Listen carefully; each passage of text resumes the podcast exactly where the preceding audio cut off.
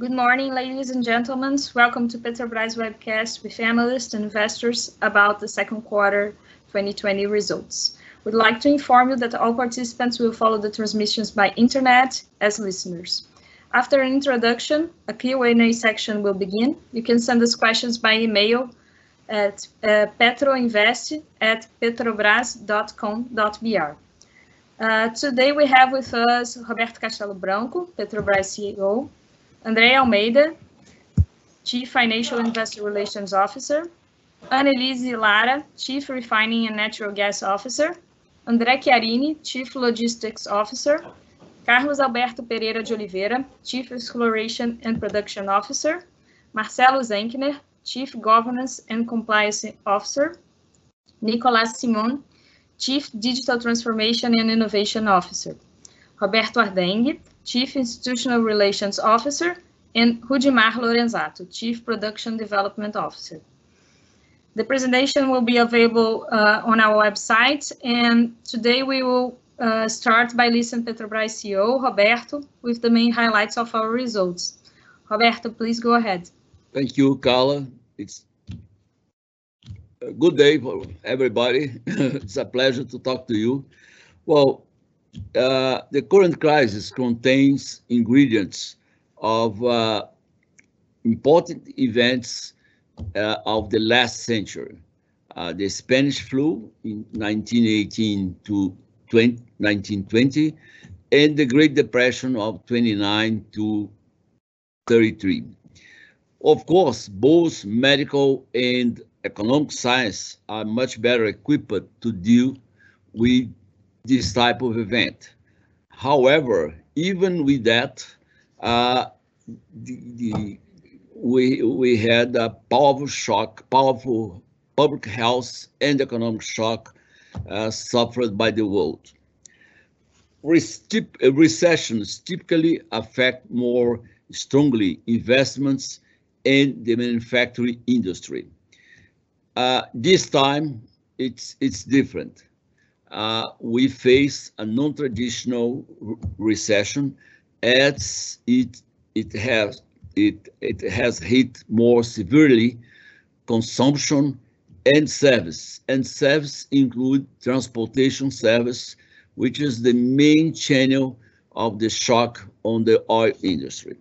Last quarter was on the most challenging, challenging, if not the most, for the global economy and the oil industry.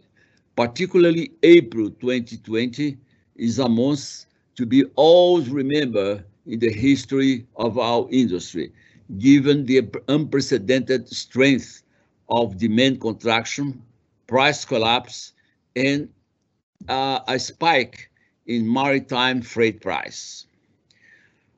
Uh, cash is always king, but now it became God.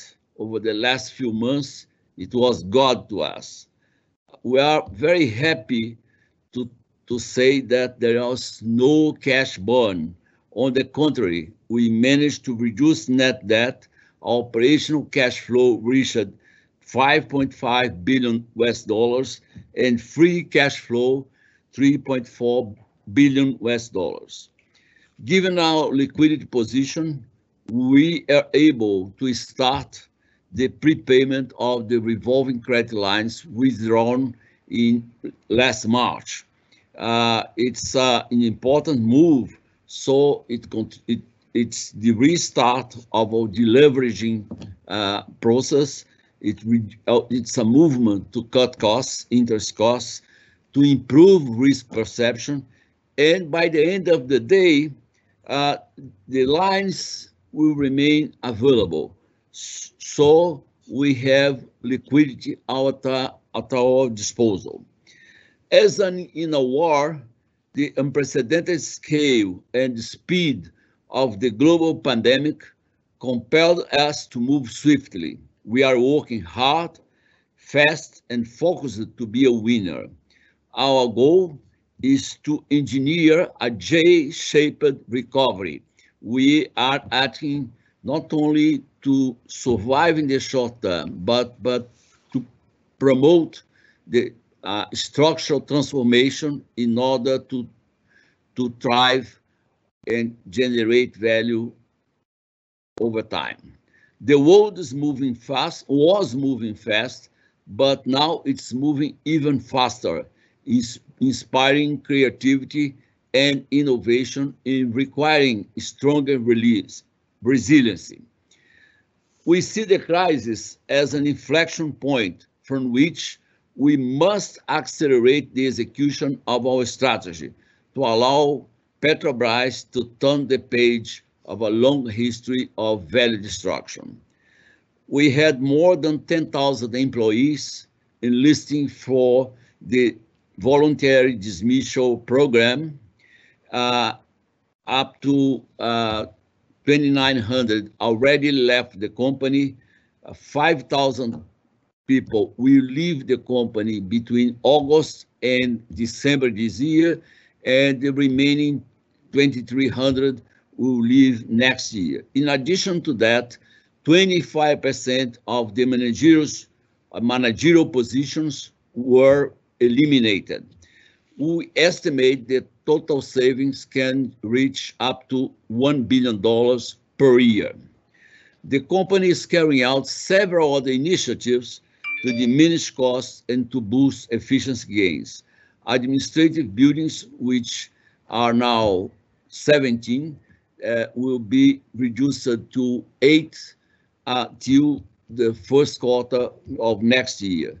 There is a sharp reduction in the number of expatriates working out office outside Brazil.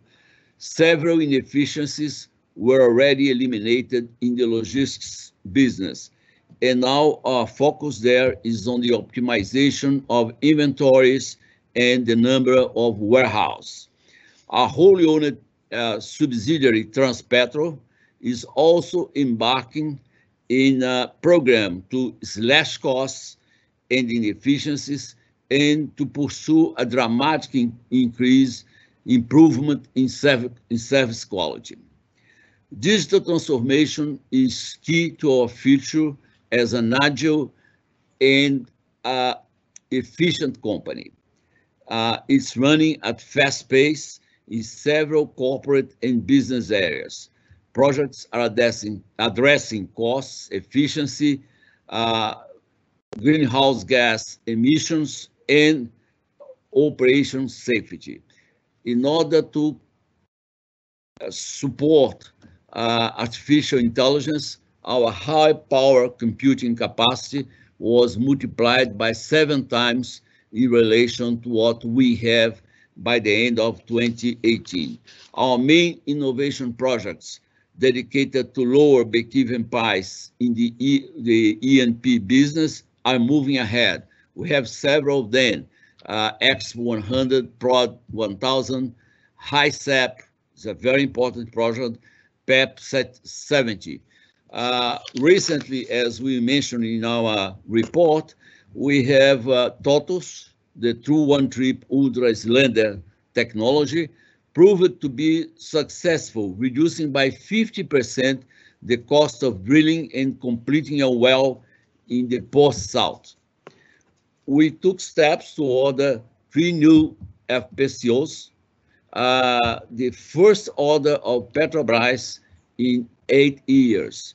They will operate in the second stage of Búzios and one of them, uh, the Admiral Tamandaré, uh, we have a capacity to pro process 225,000 barrels per day, which will be the largest oil platform in the Brazilian seas and one of the largest in the world.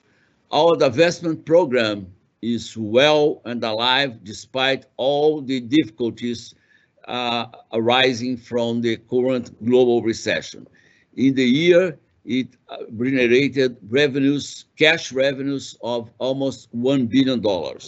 The sale of the RLAM, the, the Bahia refinery, is moving, is on track, uh, and we expect to reach a final deal to, to sign a sales and purchase uh, agreement in the near future, perhaps even during this, this quarter. we still face tremendous challenges in our journey to sustainable value creation. There was some improvement in the macro scenario. Uh, the world economy seems to be reacting to the massive injection of cash by monetary and fiscal authorities, about 15 trillion US dollars. Uh, demand for fuels uh, improved. Uh, it allowed us to to optimize the operation of the the refineries, but uh, we have to be very cautious because uncertainty still remains.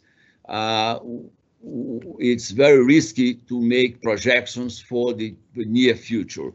Uh, we are pretty sure that higher price will not bail us out.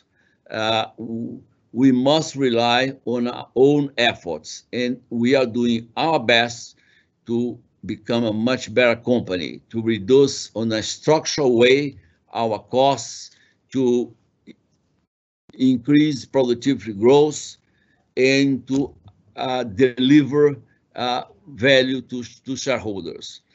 As I said, Petrobras, at Petrobras, there is no room for pessimism. We strongly believe that with courage, moderate optimism, and hard work, we will win.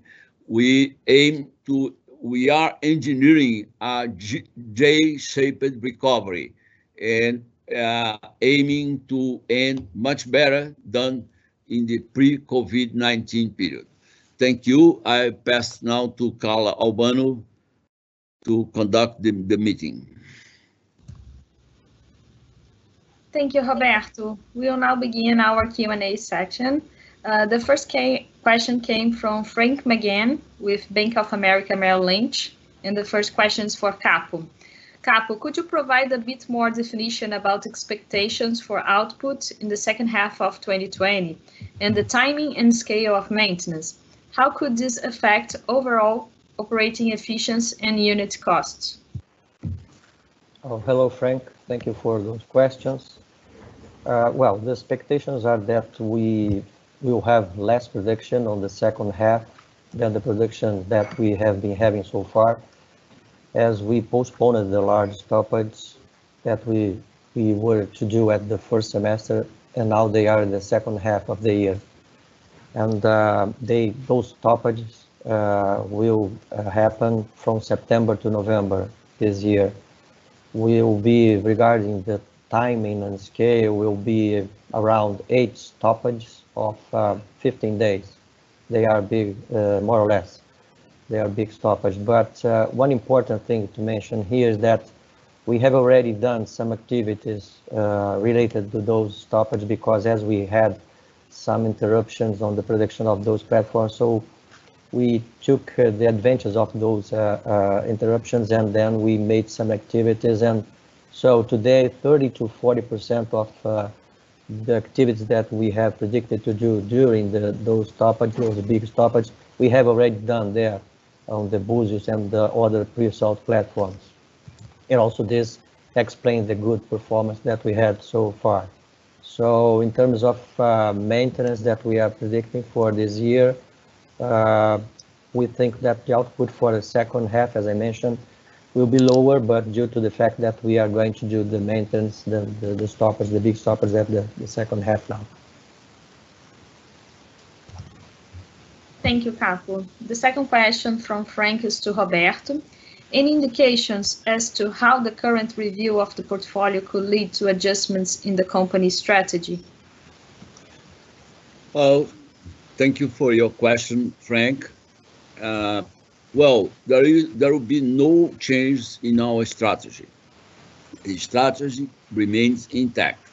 What we are doing is to uh, enhance our criteria of uh, project evaluation. Uh, we establish as uh, the base baseline price for project evaluation $35 per barrel of oil. For instance, Búzios, uh, we announced the, the, the, the order to, to build three new uh, FPSOs.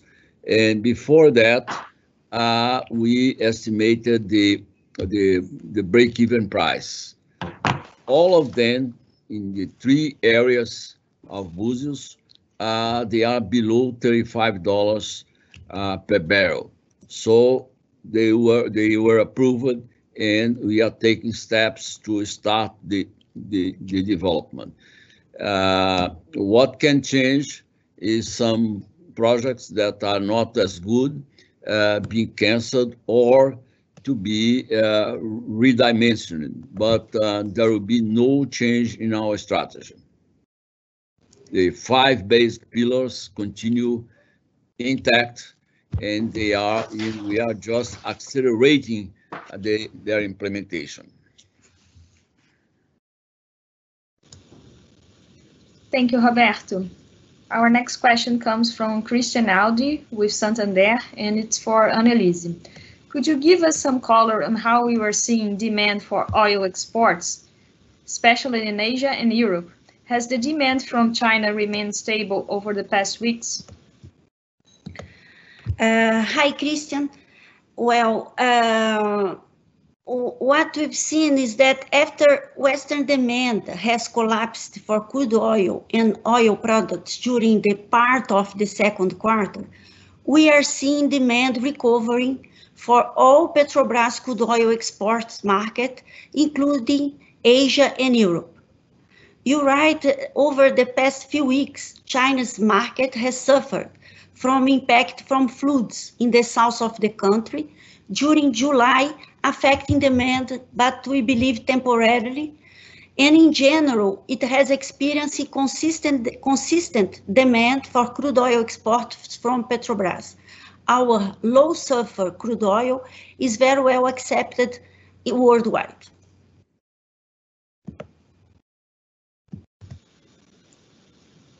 Thank you, Anelise. The second question from Christian is about our divestment plan. It's for Roberto.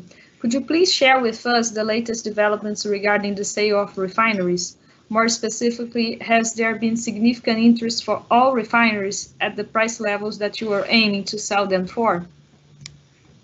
Well, uh, we didn't see any manifestation of no interest, of lack of interest for our refineries. Of course, the it's not running at the uh, original pace that we planned, as uh, naturally due to the global recession, uh, the, the scenario changed and some of the potential buyers asked for some time in order to get approval, new approvals from the board of directors, others to uh, restructure the arrangements with the financiers.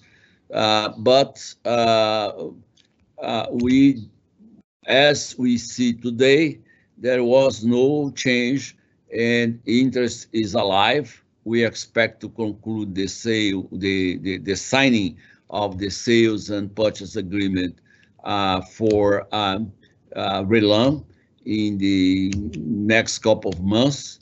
And uh, we are confident that uh, uh, till the end of 2021, uh, we'll have the closings of all refineries for sale.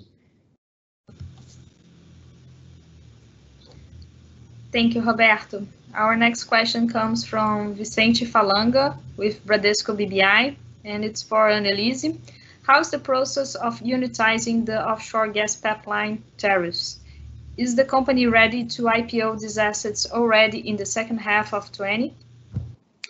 Well, uh, this uh, uh, pipeline, offshore gas pipelines, uh, as you know, is an integrated system and it belongs to Petrobras and uh, some pre-salt partners like uh, Shell and the Repsol and Galp, Petrogal.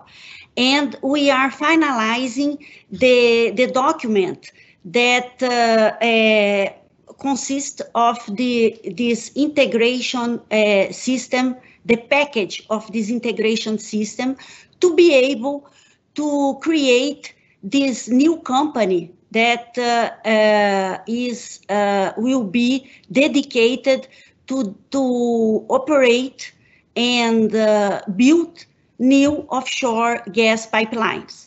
So uh, we are, as I said, uh, in the end of these negotiations with partners. We believe that uh, by the end of the third quarter, we'll be ready to sign the documents. And then the next step will be to create this, uh, this company. I believe that IPO of this company will, will stay for 2021, okay? Thank you, Anelise. There's one more question for you as well from Vicente. So the discount to Brent was quite elastic this quarter, around $5 per barrel. Should we expect this to return to more normalized levels in the third quarter of 2020, closer to $1 per barrel? Yes, Bruno, you're right. Discounts, uh, discounts to Brent dated, which, which is the reference to the spot market, has increased due to the demand collapse during the part of the second quarter, when only Chinese refineries were purchasing crude actively. For the moment the buyer markets recovered in the other destinations, the discounts were significantly reducing, reduced, switching to premium. On the other hand, what we saw in this uh, in this quarter is that the shipping rates, the freight rates, were very high at the beginning, especially in April, uh, mid-May, but now they're back to normal levels around 2.5 to 3 dollars per barrel from Brazil to China. It's important to add that uh, our crude oil is traded at a premium to Brent. It's not at a discount to Brent, given the the, the consolidation of uh, its brand name in China, uh, the, the, the, the, preference of uh, uh, several Chinese private sector refineries. Thank you, Anelise. Thank you, Roberto. The next question comes from Regis Cardoso with Credit Suisse, and it's for Andrea. It's regarding PIS/COFINS tax credit. So given the substantial gain on tax credit in second quarter 2020, about 17 billion reais, what should we expect in terms of use of this credit? Does the presence on the current asset implies realizations within the next two quarter of this year? Uh, so Regis, thank you for your question. Uh, Actually, there is a process uh, that we have to pass through. It's a habilitation process, so as we can start using those credits. Uh, this habilitation process can take up to 90 days. So we expect that we will be using this credit uh, for the next up to 24 months. So it will be hard to be use everything this year. So we believe it's going to be up to 24 months. It will depend on how long it takes for us to be uh, able to use the credit or this process that we have to, to pass. But that that's it. Thank you, Andrea. The next question comes from Lilyanna Yang with HSBC, and it's for Anelise. Uh, Anelise, Petrobras is working towards divestments in the gas midstream and downstream and bringing on more competition to the gas sector. Would you please comment on the positives and key challenges on the proposed gas law, which has been under discussion in the Congress for the past few years, but has not yet been approved? Thank you. I will comment on that, and then I will pass to Roberto uh, to add also uh, his comments. Uh, we we are supporting this uh, this uh, law, uh, new gas law, we we think that it's the uh, it's the possible arrangement that we could have here in Brazil regarding all the stakeholders. I'm talking about gas producers, gas uh, uh, transport, transportation companies, distribution companies, and commercialization companies. So, and the industry that is very interested in the uh, in the reduction of the gas price in the country. So uh, when you you see all these uh, different uh, players, the the this new gas law has a lot lots of advantages because it addresses the main issues related to the opening of the market. Uh, how we are going to give uh, authorization for new gas pipelines transportation, how we'll have the uh, free consumers, the industry will have some rights to to get the gas directed from uh, from uh, the market instead of uh, having to pay the distribution taxes, in integrated distribution taxes. all these aspects will be important to, to make sure that the new market, new gas market in Brazil uh, will be open and could be an, uh, a competitive and dynamic one. And by doing that, we expected also that uh, a, a, price reduction uh, in the gas uh, market as a whole. But Roberto, if you want to comment. Oh, I do agree with you, Anelise. I think that Brazil badly needs uh, structural reforms, and this is one, one of the important reforms that's being launched. Uh, competition, open competition, will benefit uh, consumers, producers, and the Brazilian economy. It will attract investments. It's what we want is competition. Uh, we are performing our role as uh, we open room for for uh, other parties uh, in the to transport gas in the gas pipelines. We sold uh, TAG 100%.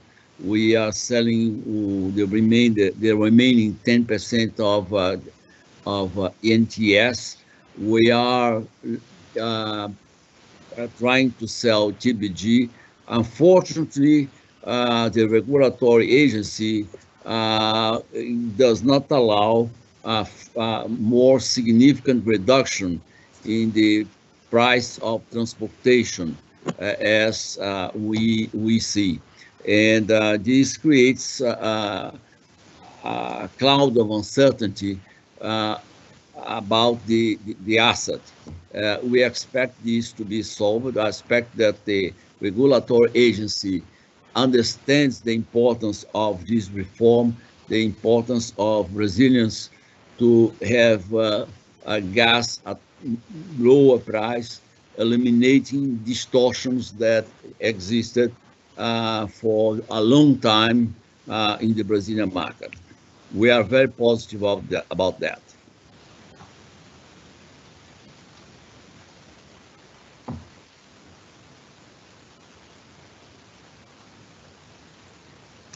Microfone, Sorry for that. Thank you, Roberto. Thank you, Anelise. The next question comes from Thiago Duarte with BTG Pactual. It's for Andrea. So, Andrea, considering the improvement in oil prices in the last 60 days and considering the current future curve, as well as the potential of cash generation, when the company believes it will be possible to reach the gross debt target level of $60 billion? Thiago, thank you very much for your question. Uh, it's it's hard to say because we still see a lot of volatility in the market, even though we know uh, there there is uh, at least uh, we see right now the Brent price is around 40, uh, so definitely better uh, than what we see in the last months. But it's hard, and we we we still need to finish the um, the review of our portfolio. What I can tell you is that it's going to be very hard to be in 2021 as we expected before. Uh, so we are working uh, towards uh, trying to to make it uh, in 2022, but it still it, it will depend on the revision of the portfolio. Thank you, Andrea. Uh, the next question from Thiago is for Roberto. Once the price and demand scenarios improves, does the resilient plan lose effect? Should we imagine that part of the cost and investment postpones could be resumed? Uh, well, uh, there is a traditional uh, uh, cycle. When there is a recession, companies, a crisis, companies respond to the crisis, there is improvement, and the later stage, there will be complacency. We are not uh, addressing the short term only. We are addressing the long term. Our goal is to reduce uh, our cost structure on a permanent basis. Uh, so they are focused on that, not to, for instance, even the voluntary dismissal program, uh, its effects it will be felt much more next year and further on, not this year.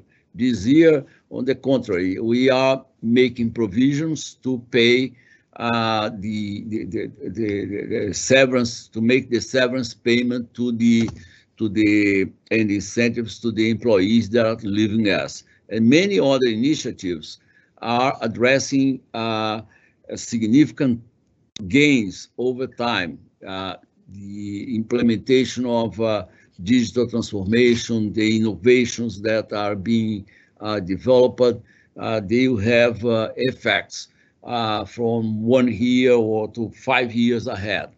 And there will be no complacency as price rise. discipline is key, discipline in capital allocation, discipline in cost management, and they they they, they are established uh, on a permanent basis, not just because uh, uh, the oil price collapsed. Uh, we do not expect higher price to bail us out. we are fighting on our own. Thank you, Roberto. Thank you, Roberto. The next question comes from Bruno Montanari with Morgan Stanley, and it's to Andrea. The oil, market conditions stabilized faster than many market participants expected. With that in mind, should we expect to see Petrobras further repaying its revolving credit lines and potentially resume the liability management effort with gross debt reduction? Uh, Thank you, Bruno, for your question. Uh, we definitely want to reduce and to repay the, the committed bank lines until the end of the year if everything continues like we see right now. We don't know. Again, we just know that the scenario can change. So if it did, does not change, uh, we, we, we want to repay the committed bank facilities until the end of the year. And uh, in terms of that reduction, gross debt reduction, as I mentioned, the goal is to finish the year uh, with 87 billion dollars. And uh, if if the market allows us, we will always try uh, to reduce it further. So liability management will come back definitely. That's a goal. As Robert said, our pillar stays the same, uh, and the cost of the, the reduction of cost of capital is one very important pillar. So if we can reduce the, the total level of debt and reduce the cost of debt, that's, that's the focus. That's what we are going to do. Thank you, Andrea. The next question comes from Andrea Shen with Itaú, and it's for Capo. Capo, the agreement over the TOR surplus volumes with the Chinese NOCs was expected to occur during the second half of 20. Could there be any setback in that regard due to the crisis and travel restrictions? Oh, no, thank you for the question. Uh, well, we have all been facing some challenges due to the effects of the COVID-19, but uh, so far, as I have mentioned, there is no change in our target to close the deal, to, the, to close the co-participation agreement until December 2020 this year as we have planned since the beginning. So things are going good.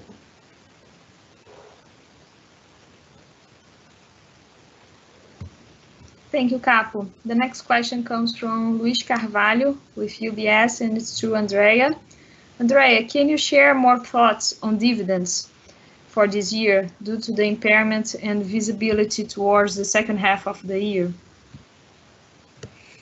Uh, thank you for the question. Again, it's hard to tell uh, what will be the, the net income for the year. As you know, uh, our dividend policy will trigger a higher dividend whenever we reach the $60 billion gross debt.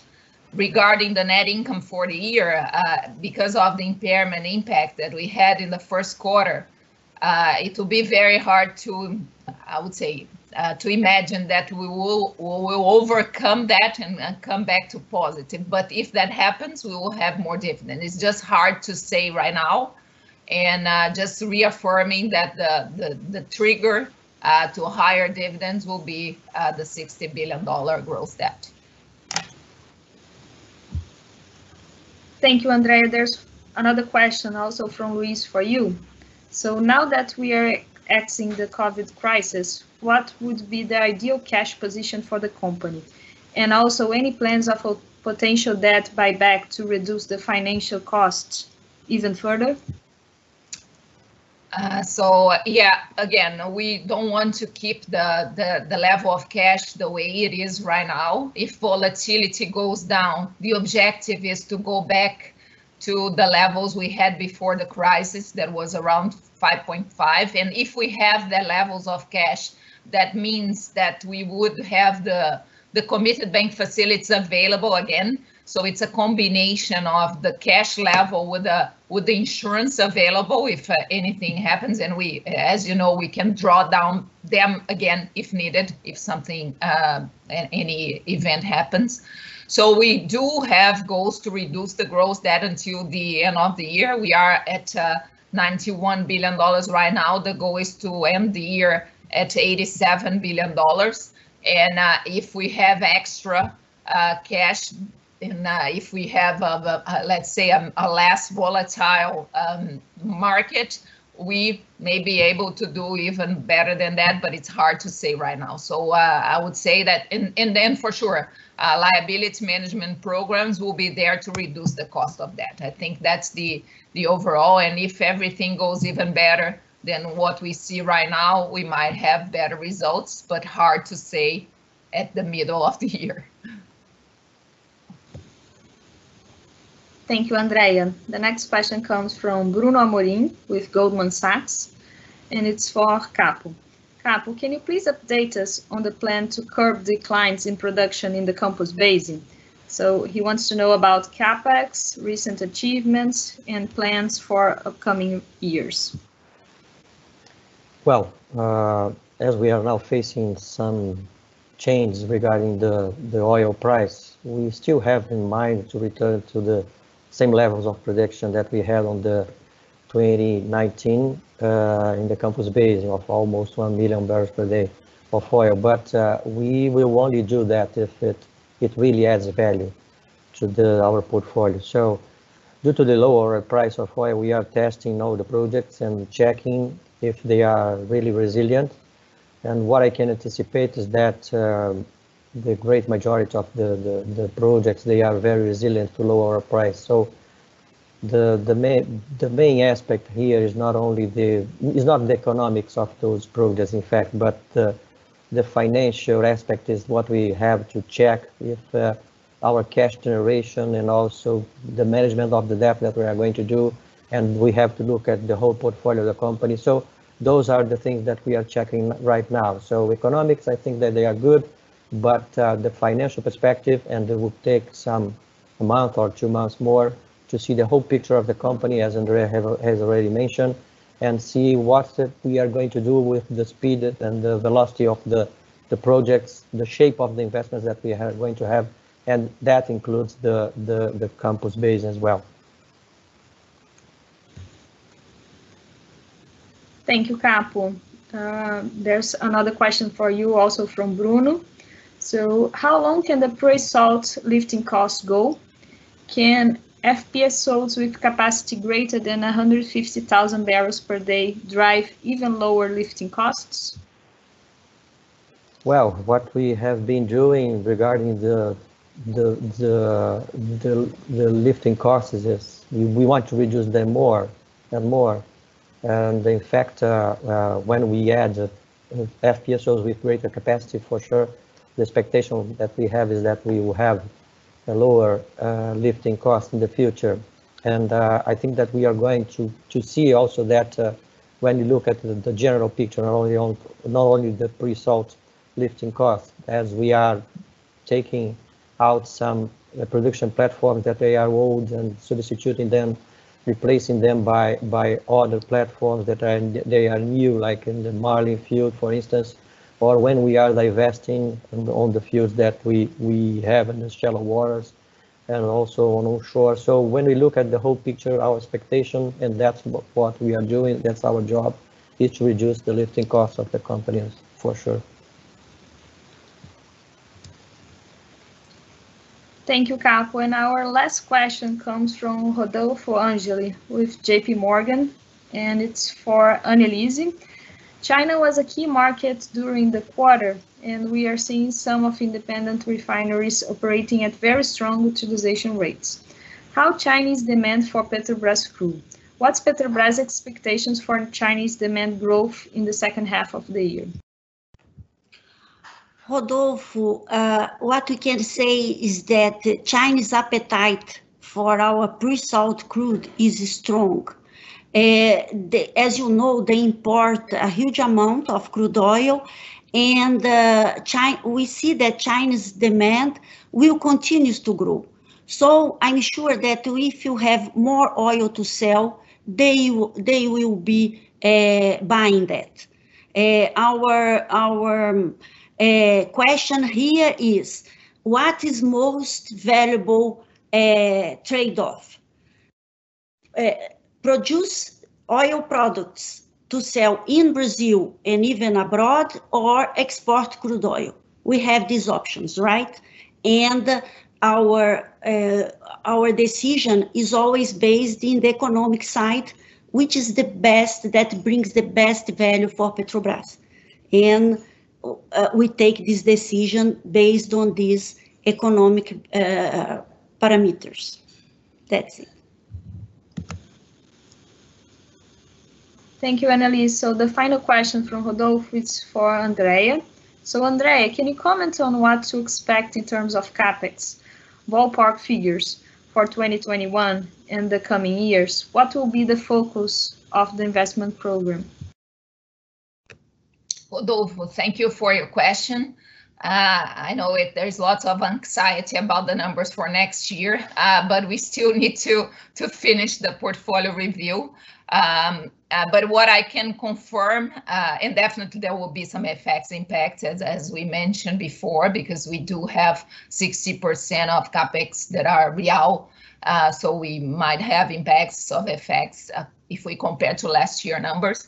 Uh, but what we can confirm is that the focus will continue to be on deep and ultra deep waters. Uh, they will continue to represent the biggest portion of our investment. And, and, again, the, the focus will continue to be on world-class assets that, that have a break-even below $35 per barrel, as Roberto said. So I think on that side, the strategy keeps the same. We will be focused on the higher return assets, uh, and that's what we you will see in the in the coming uh, capex uh, announcements whenever we have the, the, the new numbers. Thank you, Andrea. Thank you all. Uh, at this time, the Q&A session is over. If you had any further questions, uh, you can send it to our investor relations team and I will be glad to answer. Roberto will now make uh, his final remarks. So please, Roberto. Uh, thank you, Carla. I'd like to thank you for your attention uh, it's uh, it's our goal to maximize transparency and uh, to improve our dialogue with the fin global financial community, and uh, we keep uh, making efforts uh, on a restless efforts to create sustainable value over time. Uh, is our main commitment to you and uh, to all uh, to Petrobras employees and all stakeholders. Uh, create value on a sustainable basis with safety, respecting the environment, uh, focusing also on ESG. Uh, I'll look forward to see you, to meet you, or even better, to see you in person in the future. Uh, have an excellent weekend and uh, stay safe and healthy.